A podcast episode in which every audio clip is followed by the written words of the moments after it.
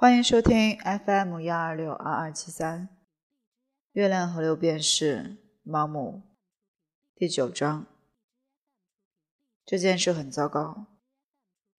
我们刚走到马路上，他立刻就说：“我终于明白，他跟我一起走，原来是为了继续讨论他已经跟他的小姨子讨论过几个小时的事情。”我们不清楚那个女的是什么人，他说。我们只知道那混蛋去了巴黎。我原本以为他们感情很融洽，是很融洽。哼，你来之前，艾美还说他们结婚这么多年从来没吵过架。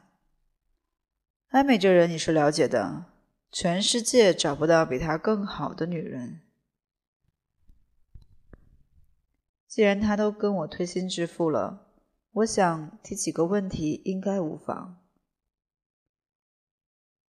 但你的意思是，他完全没有想到吗？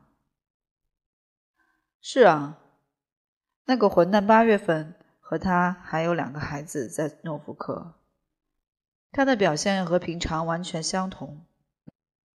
我们也到那边玩了两天，我妻子和我，我还跟他打过高尔夫球。他九月份回到城里，方便他的合伙人去度假。艾美继续待在乡下。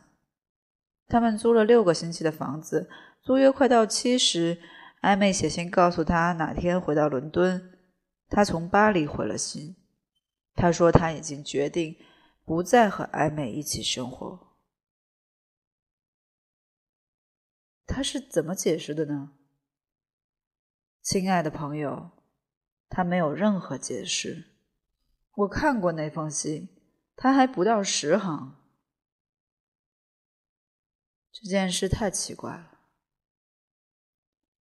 说到这里，我们正要过马路，往来的车辆打断了我们的谈话。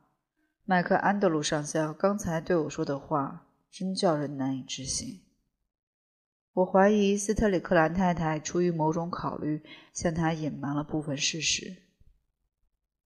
结婚十七年的男人显然不会无缘无故的离家出走，肯定有什么事情导致他怀疑他们的婚姻生活并没有那么美满。上校从后面赶了上来。当然，他没有什么好解释的，除非愿意承认他跟某个女人私奔。估计他是想让艾美自己去发现吧，他就是这种货色。斯特里克兰太太，接下来该怎么办呢？嗯，我们首先要拿到证据。我准备亲自去趟巴黎。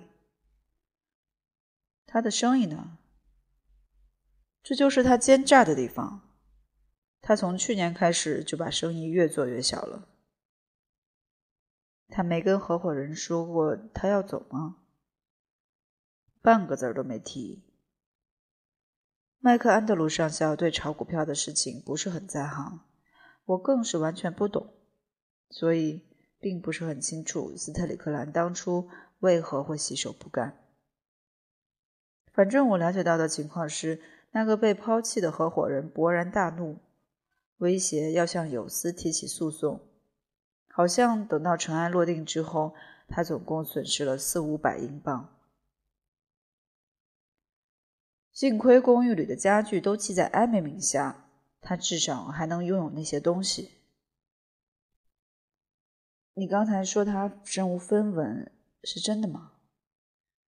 当然是真的，他只有两三百英镑和那套家具，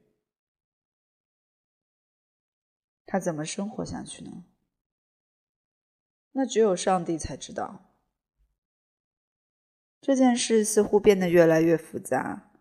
骂不绝口、义愤填膺的上校，非但没把事情讲清楚，反倒让我越听越糊涂。好在让我很高兴的是，他在看到陆军和海军百货公司的大时钟之后，突然想起早就跟人约好要去俱乐部打牌，于是和我分道而行，走进了圣詹姆斯公园。本章结束。